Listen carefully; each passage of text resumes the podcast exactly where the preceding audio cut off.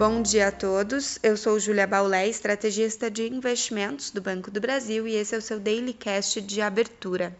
Hoje é terça-feira, dia 29 de junho de 2021, e as bolsas no exterior seguem mistas nos Estados Unidos e avançam na Europa.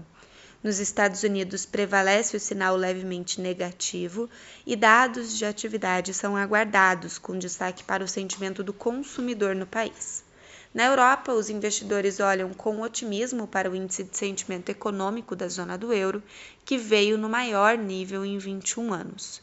Contudo, a cautela sobre a variante Delta do coronavírus permanece, diante da ameaça aos planos de reabertura na região. Novas restrições de viagem e atividades foram anunciados na Alemanha, Portugal e na Espanha. Por isso, as ações relacionadas ao turismo são as que mais caem por lá. As commodities são também penalizadas pelo sentimento de preocupação com a variante Delta.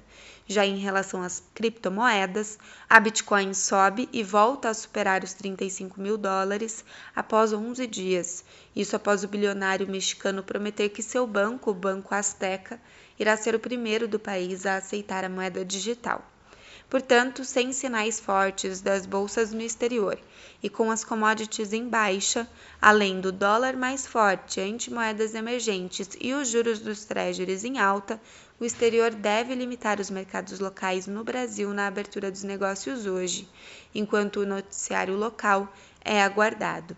Ontem, a sinalização de que a proposta da reforma tributária deve sofrer alterações e que a tributação de dividendos poderia ser reduzida para 15% acalmou os investidores e trouxe algum alívio ao mercado.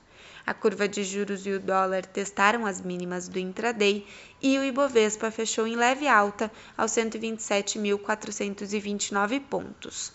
Hoje o noticiário acompanha notícias sobre o tema e sobre a CPI da Covid-19. Mas, como destaque, teremos o anúncio da taxa extra da ANEL sobre o consumo de energia. A energia elétrica é um dos itens de maior peso do IPCA e, portanto, é um importante dado para a projeção de inflação e, consequentemente, das estimativas para a decisão de juros no país.